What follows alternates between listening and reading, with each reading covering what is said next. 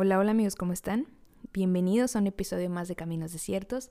Nuevamente gracias por estar aquí eh, una semanita más. Y oigan, qué rayos que ya se acabó el primer mes de 2021. Eh, estoy impresionada. A menos, al menos el año pasado yo sentí, yo, que, que el, mes, el, primer mes del año, que fue enero, o sea, fue muy lento y esta vez lo sentí muy rápido. Digo, gracias a Dios, pero pero sí fue como, ¿qué, qué, qué pasó? O sea, ya, ya pasamos del pavo y recalentado a es momento de los chocolates y las flores, como yo. Y es que sí, febrero es el mes ideal por años. Eh, e, en varios países la cultura nos indica que es el momento para comprar flores, para decir te quiero, para comprar globos, para declarártele a, a la chava que te gusta, para eh, hacerle una cartita al chavo que, que te gusta, para las serenatas, eh, para las cenas, para todo eso, ¿no? Y ahora que tenemos que estar en casa, pues no sé, para los envíos de comida eh, a domicilio o, no sé, ahí se, las tendrán que ingeniar, ¿eh? Es momento de ser creativo, supongo. y, y, y, y ya. Pero justo estaba pensando en que y, es por eso que creo que esta, esta miniserie de crónicas de, un corazón roto va a estar curiosa, va a estar buena porque eh, me parece que voy a decir cosas que o te están pasando a ti, porque me pasaron a mí, o te pasaron en algún momento a ti y no lo sé, mi, mi, esperanza es animarte, uno, a que las aceptes y dos, a que lo compartas también y a que no tengas miedo de decirlo. Lo que para algunos puede simbolizar buenos momentos, momentos felices, ah, mm, detalles, sorpresas, eh, felicidad porque tienes con quién estar, porque bla, bla, bla. Para otros, eh, me atrevería a decir que, son, que es una temporada bastante triste y apagada. ¿Por qué? Porque todo nuestro alrededor nos hace pensar que estamos mal si no tenemos con quién estar. Todos los programas, eh, o sea, bueno, la tele, las películas, eh, las redes sociales, todo, eh, y mira que yo soy mercadóloga, pero digamos, las estrategias de mercadotecnia empezaron hace dos semanas ya para que tú empieces a preparar tus gastos para esta fecha, para el, para el 14 de febrero, ¿no? Que es, que es el día de San Valentín o como le quieras llamar, Día del Amor y la Amistad y, te hace pensar que es porque lo vas a compartir con alguien. Entonces mi pregunta es, ¿qué pasa si no tienes a nadie con quien compartirlo? O que no sientes a alguien tan cercano como para compartirlo. Y no estoy hablando solamente de, pareja, de, no tengo novio, no tengo novia, eh, sino, bueno, ¿qué pasa si, si tampoco eh, siento que tengo amigos o amigas cercanas? O cómo diablos los voy a, voy a festejar o voy a pasar esta fecha especial que tal vez para ti significaba algo en algún momento y ya no, porque eh, la situación actual nos, nos demanda estar lejos, nos demanda no hacer agrupaciones, inclusive si solías hacer fiestas de solteros, para, ya no puedes hacerlas porque tienes que estar en cuarentena. Eh, también estoy hablando de qué pasa si, si en mi casa la relación con mis papás está tan rota que, ¿Cómo yo voy a celebrar el amor si desde mi casa la, única referencia que yo tengo de una relación es gritos, peleas, traiciones, todo ese tipo de cosas? Entonces, me pareció interesante la idea que al menos en estas dos semanas estemos platicando un poquito de eso. Porque a veces solemos evitar el tema, ¿verdad? Cuando, eh, no sé, y es más común el hecho de, ah, es que yo soy cristiano, cristiana, entonces yo no me puedo poner triste porque yo estoy esperando los tiempos de Dios que son perfectos. y el hecho de que estés esperando no quiere decir que no te sientas mal al esperar, ¿sabes? O que de pronto no se te, no se te apague la pila. Entonces, me gustaría compartirte como, eh, sí, ciertas crónicas, ciertas historias de, este corazón roto que es el mío y, de también uno, que, uno en especial que vamos a estar platicando, ya que ahorita eh, lo vas a conocer, lo vas a ver. Y pues el punto es que no te sientas sola, que no te sientas solo. Y bueno, sin, sin más preámbulo, Me gustaría comenzar básicamente definiendo en realidad lo que es el amor, porque me parece que, que, todo parte desde eh, el punto en el que distorsionamos lo que en realidad es el amor, ¿vale? Entonces vámonos a irnos a yo creo que uno de los pasajes más conocidos de la Biblia, eh, que si, si, si no eres cristiano y jamás has ido a una iglesia, al menos te has topado con este versículo, pero lo conoces como frase o ay, qué, qué bonita frase, qué bonita, ¿de qué canción será? En Twitter, en Tumblr, cuando había Tumblr, en Pinterest, algo así. Y, esta escritura está en Primera de Corintios 13, del 4 al 7. Vamos a leer solamente ese, esa partecita. Hay muchas versiones, la más conocida es la Reina Valera, pero yo agarré la NTV porque me gustó mucho. me gustó mucho la manera en la que lo explica. ¿Ok? Y dice, el amor es paciente y bondadoso. El amor no es celoso, ni fanfarrón, ni orgulloso, ni ofensivo. No exige que las cosas se hagan a su manera, no se irrita ni lleva un registro de las ofensas recibidas. No se alegra de la injusticia, sino que se alegra cuando la verdad triunfa.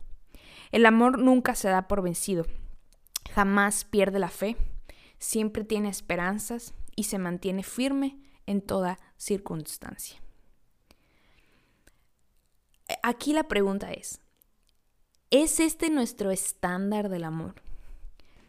Y si sí lo es, si de verdad estamos esperando que cada manifestación del amor que esté presente en nuestras vidas cumpla con cada uno de estos criterios que acabamos de leer, qué frustrante es darnos cuenta que es prácticamente imposible tanto recibirlo como darlo.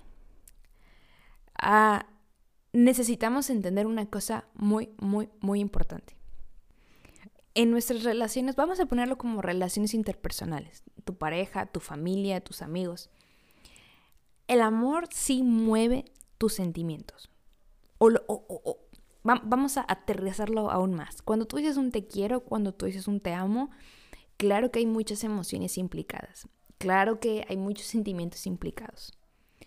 Sin embargo, una de las razones por las cuales eh, hay tantos conflictos, tantos roces, y muchos de ellos no son superados, es porque en cuanto dejamos de sentir esas emociones y esos sentimientos, creemos entonces que ya no hay amor. Y entonces mi te quiero y el te amo ya no existe, ya no es válido, ya no se justifica. Entonces, punto número uno, el amor no es un sentimiento per se. El amor mueve tus sentimientos. El reto sí es decidir permanecer en esa relación a pesar de ya no sentir ciertas cosas. Ahora, esto no quiere decir que tengas que soportar maltrato en, todos sus niveles, ¿ok? E, y en, todos los escenarios posibles. Maltrato o mentira o eh, violencia, Dios quiera que nunca suceda eso. Pero es inevitable pasar por batallas, es inevitable por pasar, ah, eh, es inevitable pasar por diferencias de opinión. Porque Pues somos seres humanos y a mí me gustan unas cosas y a ti te gustan otras cosas, porque yo tengo mi criterio y tú tienes tu criterio. Es inevitable pasar por esos baches, por esos huecos, por esos desiertos, en donde los sentimientos y tus emociones pueden pasar de ser positivos a negativos. Y sí, es una decisión eh, permanecer ahí, eh, intentar seguir fortaleciendo la relación, sacar a flote la relación. Pero el problema es que hasta ahí nos quedamos.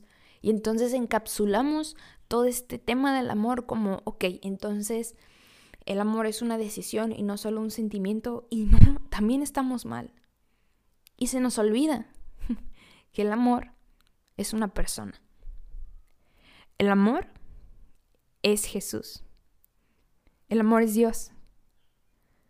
El que no ama no ha conocido a Dios, porque Dios es amor, nos dice Primera de Juan.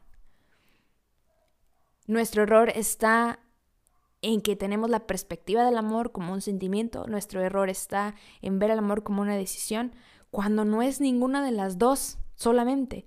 El amor es una persona, el amor es Jesús.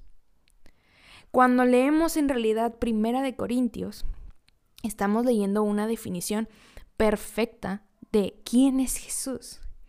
Jesús es paciente, Jesús es bondadoso, Jesús no es celoso ni fanfarrón ni orgulloso, Jesús no es ofensivo, Jesús no exige que las cosas se hagan a su manera, Jesús no se irrita ni lleva un registro de las ofensas recibidas, Jesús no se alegra de la injusticia, sino que se alegra cuando la verdad triunfa. Jesús nunca se da por vencido, Jesús jamás pierde la fe, Jesús siempre tiene esperanzas y se mantiene firme en toda circunstancia. Jesús. Nuestro filtro para todas nuestras relaciones debe de ser Jesús. Y entonces es donde todo se vuelve un poquito más complicado. Como se puede volver esperanzador, se puede volver muy complicado. Porque entonces te invito a que te analices. ¿Cuántas de tus relaciones tienen como filtro principal el carácter de Jesús. Vamos a, nuestra relación de familia. Es muy, es muy complicado porque efectivamente eh, nosotros no, no elegimos a, en qué casa vamos a nacer. En, qué casa vamos a nacer, no elegimos a nuestros papás, no, no elegimos a nuestros hermanos, no elegimos a nuestros hijos.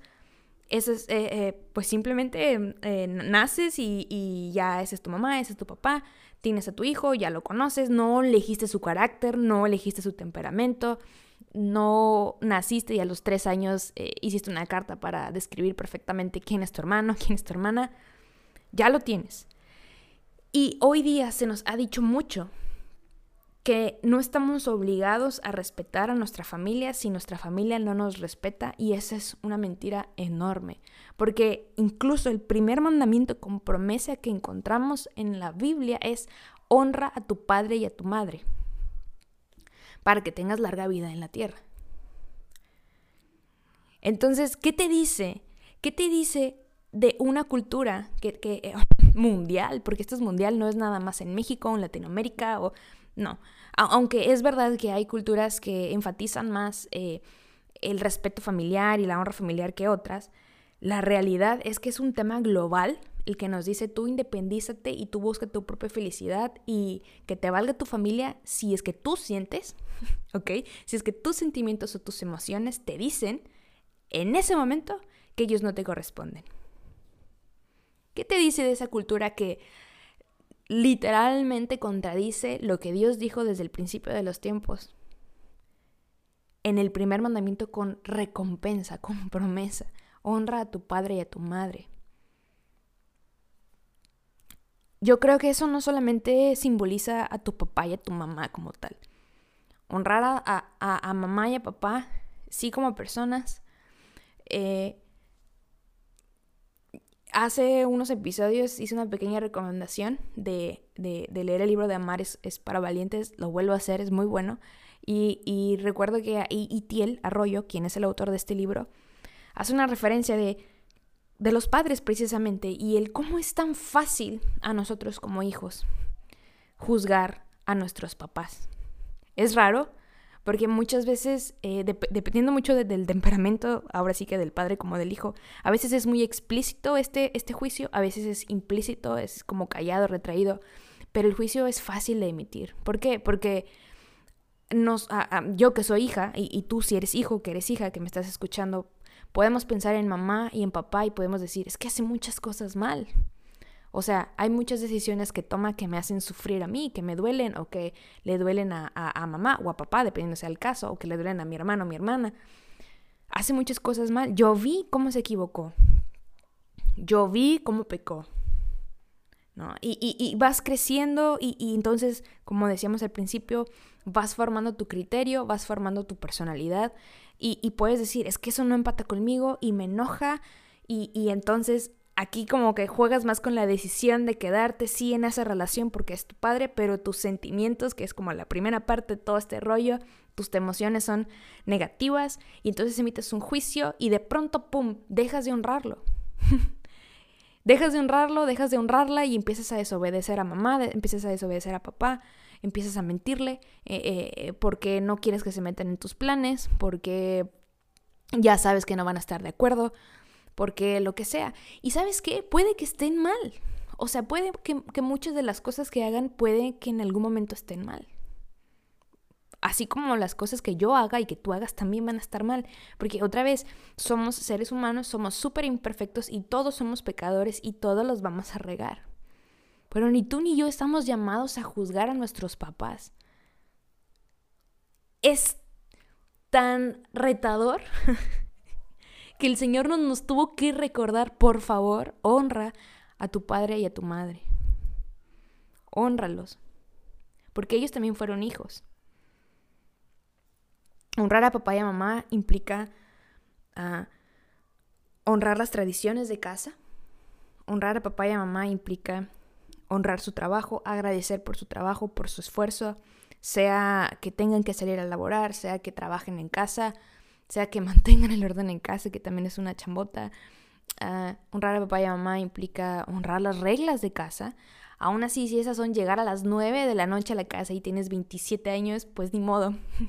Eh, no sé, digo, qué horrible, qué horrible regla, pero si esa es la regla, pues ni modo, obedécela. Honrar a, papá y a mamá implica eh, obedecer eh, las tradiciones de Navidad, de, de Año Nuevo. Suena muy tonto, suena muy vano, pero oye, si eso es lo que a pesar de todo te ha, te ha formado y te ha hecho lo que eres ahora, tienes que honrarlo. Que no estés de acuerdo, está bien. Pero ahí está el respeto a quienes te dieron la vida, a quienes te han dado todo. Ahora, ¿Qué pasa si no, si no has tenido un, buen padre, si no has tenido una buena madre, si desgraciadamente te ha tocado eh, tener un corazón roto debido a violencia, debido a abandono, debido a, todo eso? Yo sé que tu reto es aún mayor y lo comprendo.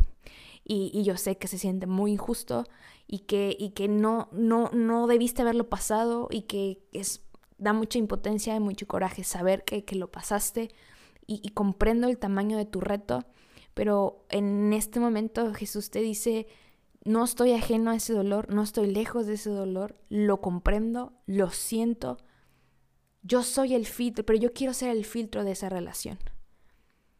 ¿Ok? Yo sé que tu papá hizo mal, yo sé que tu mamá te abandonó o yo sé que tu papá te, te pegó.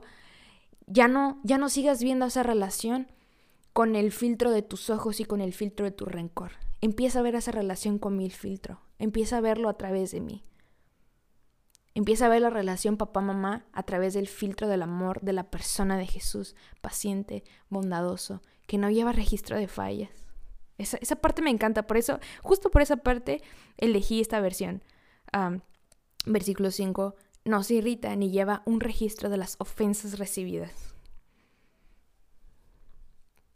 Tu reto es mayor, pero cuando empiezas a verlo con el filtro de Jesús, empiezas a decir, ok, como lo voy a hacer a través de Jesús, sí puedo. Súper reto. Pero oye, el punto de todo esto es que no te sintieras solo que no te sintieras sola. Cuando tenemos relaciones con amigos sucede exactamente lo mismo. Eh, a veces esperamos que nuestros amigos eh, reaccionen, de la, misma manera en la que nosotros reaccionaríamos si nosotros estuvimos ahí cuando eh, tu amigo, tu amiga, no sé, no tenía trabajo, cuando se sentía incapaz para hacer muchas cosas y, no sé, tú pusiste eh, tu tiempo, tu hogar, tu dinero incluso muchas veces, no sé, tus consejos o, lo que tenías en ese momento y, sucede, porque sucede, que es como, ¡pum! Eh, gracias a Dios tu, amigo, tu amiga logra salir adelante y tú sientes de pronto que te quedaste rezagado y dices, ¿qué onda? ¿no? Y, empiezas a generar este resentimiento de, entonces nada más eras tú, entonces nada más eh, es cuando tú querías, solamente cuando tú necesitabas apoyo, solamente cuando tú necesitabas compañía. Alto, necesitas detenerte ahí porque lo único que estás generando es una bolita de rencor. Estás llenando, estás llevando un registro de las ofensas recibidas. ¿Ok? Ahí estás perdiendo la fe. No estoy perdiendo la fe porque Dios es Dios y mi amigo, mi amiga es otra cosa. Estás perdiendo la fe porque lo, estás dejando de ver con el filtro de Jesús. Puede que la relación cambie, porque a veces sucede que, ah, por mucho que tú veas con el filtro de Jesús las cosas, a veces sucede que la otra persona no lo va a ver así y va a empezar a tomar sus propias decisiones y de pronto tus amigos dejan de ser tus amigos porque tomó otro camino, porque está tomando otra personalidad, porque cambió de objetivos. Y eh, pues simplemente ya, ya, ya no funcionan, las cosas ya no se dan. Sí, sí sucede. Pero no dejes que eso te cambie a ti. El ver las, las, cosas, el ver las relaciones con el filtro de Jesús es permitir que las relaciones cambien, pero que tu corazón no. Es permitir que las personas se vayan, pero que tú permanezcas firme en toda circunstancia. Que no te des por vencido, que sigas siendo paciente, que sigas siendo bondadoso, que sigas permitiendo que Cristo habite en ti. Ahora bien, ¿qué sucede cuando entonces si venimos a las relaciones amorosas?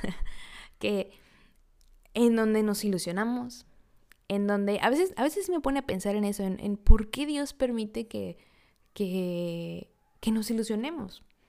Es, es, raro, me imagino que, que, así como, como buen papá que nos está viendo y, y ha de pensar, ¿por qué mi hija se está haciendo ilusiones con este individuo que ni se baña, ni, ni se sabe rasurar, y, y, este, va a acabar, pero si bien moqueada al final, no, por favor, no lo hagas.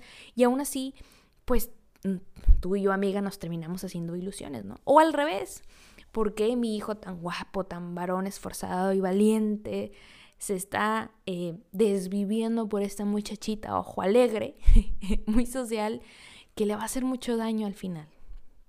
Y al final te terminas haciendo ilusiones como quiera. A veces sí, sí, sí, me he puesto a preguntar eso, pero me parece que es parte del mismo libre albedrío que tenemos. Eh, si Jesús, si, si, si, Dios pudiera realmente controlar nuestro pensamiento, sí, cual títeres, eh, no sería amor, sería manipulación. Y, creo que tenemos esa libertad de escoger ser más sabios en su presencia y de escoger ser más sabios con las relaciones que tenemos, a los lugares en donde vamos, eh, eh, los lugares incluso donde buscamos, porque también es un hecho que a veces pues buscamos. Creo que aquí puedo encontrar mejores opciones o cosas, ese tipo de pensamientos pueden rondar en nuestra cabeza. Pero ¿qué sucede cuando en esas relaciones falla? Primer lugar, Creo que lo más importante es si, si, si apenas estás por comenzar tu relación de noviazgo o em, si ya estás en tu relación de noviazgo, si ya te vas a casar, si ya estás casado, no importa. O sea, el punto es aquí como la relación como tal. Creo que lo más importante es, de verdad está pasando por el filtro de Jesús. Súper, súper importante. Puede ser muy buena persona, y, creo que esto aplica más para quienes eh, apenas están por tomar su decisión, puede ser muy buena persona, puede ser muy amable, puede ser muy trabajador, trabajadora, ah, muy cordial, muy eh, tierno, tierna, eh, alegre, chistoso, prácticamente el partido perfecto. Pero si el filtro no es Jesús, ten mucho cuidado. Y esto me refiero a dentro y fuera de la iglesia, porque a veces caemos en el error de que eh, pensamos que nuestro único filtro es que vaya a la iglesia y eso no significa nada. El filtro debe ir más allá. El filtro es principalmente, ¿tiene el carácter de Jesús en él? ¿Está dispuesto a amar a Jesús antes que a mí? Porque si no está dispuesto a amar a Jesús antes que, que, que a ti, eh, te puede decir que te va a amar a ti más que, a sí mismo o a sí misma, pero como no tiene el carácter de Cristo, eventualmente no, no será como el amor de Cristo. Y si el amor de, de Jesús no es egoísta, entonces esta clase de amor o este pseudo amor se volverá egoísta y eventualmente terminará pensando más en él que en ti. Cuando entregamos nuestro corazón en una relación, amorosa y, y, por qué no cuando entregamos nuestro corazón, cuando nuestro corazón está implicado en, en, cualquier tipo de relación familiar, en nuestros amigos, en nuestras relaciones interpersonales. Es confiar en que la otra persona va a tener cuidado de nuestros sentimientos, es confiar en que las otras personas tendrán cuidado de nuestro bienestar, de nuestra estabilidad, de, del cómo estamos. Y el cuando por circunstancias a veces intencionales o no intencionales las cosas no funcionan, duele y duele bien gacho. Porque nuestras expectativas no son cumplidas. Porque tenemos la esperanza de que el otro actúe como tú y yo vamos a actuar y a veces no sucede. Y porque aunque tú y yo a veces podamos tener el filtro de Jesús eh, en esa relación, a veces la otra persona no lo tendrá. Tener el filtro de Jesús nos da la esperanza a nosotros de que aun y cuando las cosas fallen, eh, vamos a tener su compañía. Cuando tú y yo tenemos el corazón roto, cuando de verdad estás en esos momentos en donde parece que no vas a salir, en donde parece que, la soledad te abraza, en donde parece que eh, no, no, no vas a volver a sentirte querido o apapachada o, o no vas a poder confiar en alguien. Nadie te entiende mejor que Jesús. Nadie. En primera, porque bueno, por algo vino al mundo, por algo se despojó de su gloria y habitó entre nosotros. Se hizo carne, se hizo como uno de nosotros, para sentir tu soledad, para sentir tu frustración, para sentir tu abandono, y porque Jesús también se le quebró el corazón. Cuando Judas lo traicionó, se le quebró el corazón. Cuando fue crucificado, se le quebró el corazón. Tan desolado estaba, tan quebrado estaba, que en la cruz tuvo que decir, Dios mío, Dios mío, ¿por qué me has abandonado? Eso sintió, así de, devastado se sentía. ¿Cuántas veces tú y yo nos, hemos sentido así? Dios mío, Dios mío, ¿por qué me has abandonado? Y más en esta situación, eh, en esta temporada de pruebas tan, tan, tan raras, tan fuertes, tan extrañas, Nadie nos entiende mejor que Jesús. Creo que cuando ah, entregamos nuestro corazón eh, y, nos, envolvemos en relaciones a veces equivocadas, nos, hallamos o yo logro hallar cierto consuelo, se podría decir, aunque es un consuelo muy extraño, en no seas tan, tan normal es o tan cercano está el Señor a, este dolor, tan familiarizado está el Señor a tener este, este sentimiento de traición, tan, conocedor es de, del cómo nos sentimos, que no seas, precisamente le dice, oye, ve y búscate una prostituta, te casas con ella, y con ella, perdón, y, vas a tener hijos. Pero esta prostituta va a ilustrar cómo mi pueblo se ha comportado como una prostituta, al volver, el volverse en contra del Señor y rendir culto a otros dioses. ¿Qué hace una prostituta? Pues se mete con, con muchos hombres a tener relaciones por dinero la mayoría de las veces. Y aún así, eh, eh, el Señor dice, eh, entre otras cosas, que a final de cuentas la ama y que la traerá, que precisamente que la llevaré al desierto, que le va a hablar tiernamente, que la volverá a conquistar, que le va a redimir, que le va a dar viñedos, etcétera, etcétera, etcétera, que le hará su esposa para siempre, que le mostrará su rectitud y su justicia, que le será fiel, que le va a responder. Y hay una promesa tremenda y enorme, por eso Seas es de mis libros favoritos, hay un episodio completo solo, solo de, de eso, pero tan familiarizado está nuestro Dios con ese sentimiento de traición que podemos encontrar en la Biblia un pasaje completo en donde dice, en donde podemos sentir ese sentimiento en él, esa sensación. Mi pueblo fue como una prostituta. Ahora no quiere decir que tú y yo nos estemos metiendo con cualquiera, no, pero a veces tratamos nuestro corazón como si fuera eso, material para prostitución.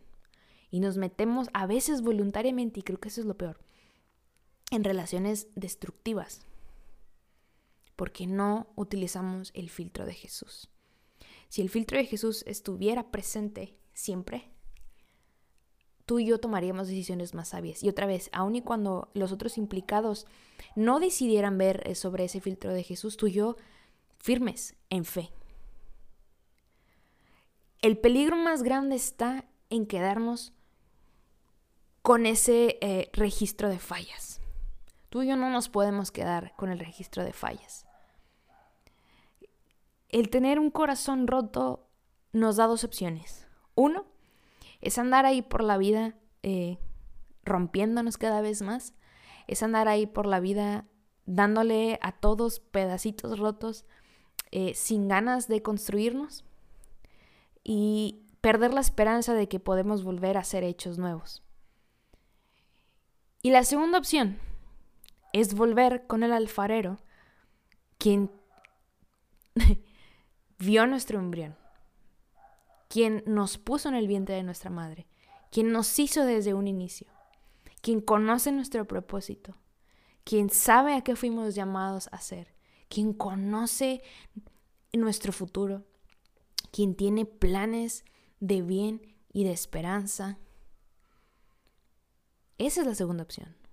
Volver a ir y decirle, como aquella mujer samaritana, permitirle que, que, Cristo conozca cada parte de nosotros y decir, tengo todo este historial de fallas, tengo eh, este historial de ofensas que han hecho conmigo, yo he hecho estas ofensas, yo la he regado de esta manera, yo me siento así, no me siento capaz, me siento inútil, ¿qué hago? Eh, ya me cansé de fingir, me cansé de fingir que estoy bien, eh, me cansé de, pretender que no, que no, me pasa nada, me cansé de pretender que incluso la relación actual que tengo ahorita es buena, es sabia cuando sé que me aleja de ti y por miedo a estar solo o a estar sola no puedo. Es literalmente ser vulnerable al 100%. Es tener tu corazón, tu alma y tu mente desnuda delante del alfarero, del creador. Cuando perdonamos, producimos perdón. Suena muy raro, pero el perdón produce perdón. Perdonamos al otro y entonces experimentamos el perdón de Dios en nosotros. Cuando perdonamos, experimentamos la libertad que hay en Dios también.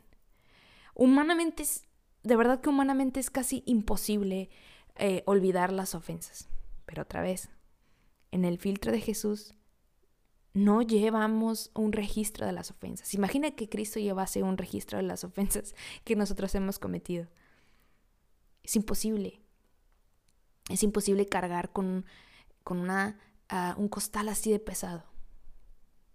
Y aún así hay gente que lo intenta. Y lo intenta por gusto. Eh, cuando perdonamos, aliviamos nuestra tensión. Cuando perdonamos, le decimos adiós a un poquito más de estrés. Cuando perdonamos le damos la oportunidad a Dios de que ponga algo nuevo en nosotros. Hay cosas a las cuales quizá debas de decir adiós. Eso es verdad. Tal vez es parte de perdonar. Tal vez el perdonar a alguien significa ya no verle. Te perdono, pero ya no quiero verte. y está bien y es válido. Quizá el tiempo ya fue. Y está bien. Y hay que darle paso a los nuevos planes y a las nuevas cosas que hay por delante. Quizá el perdonar es ah, simplemente barrer un poquito lo que se rompió y seguir construyendo. Y está bien. Todo hay que pasarlo por el filtro de Jesús. Aun y cuando no te pidieron perdón a ti, tú perdona. Porque no se trata de esperar a que a todos los que me ofendieron vengan y me pidan perdón. Eso no, probablemente no va a suceder. Es más, quizá muchas de las personas que nos han ofendido ni siquiera se han dado cuenta que nos ofendieron. Como tú y yo a veces pecamos y ni siquiera nos damos cuenta que pecamos. Y aún así, eh, bueno, el Señor, Dios renueva su misericordia cada mañana, cada mañana. Ese es el filtro de Jesús, ese es el camino a la, a la libertad. ¿Sabes en qué terminó esa, e, el corazón roto de Cristo en la cruz? Terminó en victoria. La crónica del corazón roto de Jesús terminó en victoria, terminó en su vida, terminó en nuestra vida, en la vida eterna. Terminó en luz, terminó en salvación, terminó en que ya no hay condenación. Nuestros corazones rotos pueden terminar en victoria, pueden terminar en restauración. Es decisión de nosotros perdonar, es decisión de nosotros seguir avanzando, es decisión de nosotros ir al alfarero, es decisión de nosotros dejar de ver al amor como eh, un sentimiento, solo como una decisión y comenzar a verlo como lo que es, una persona.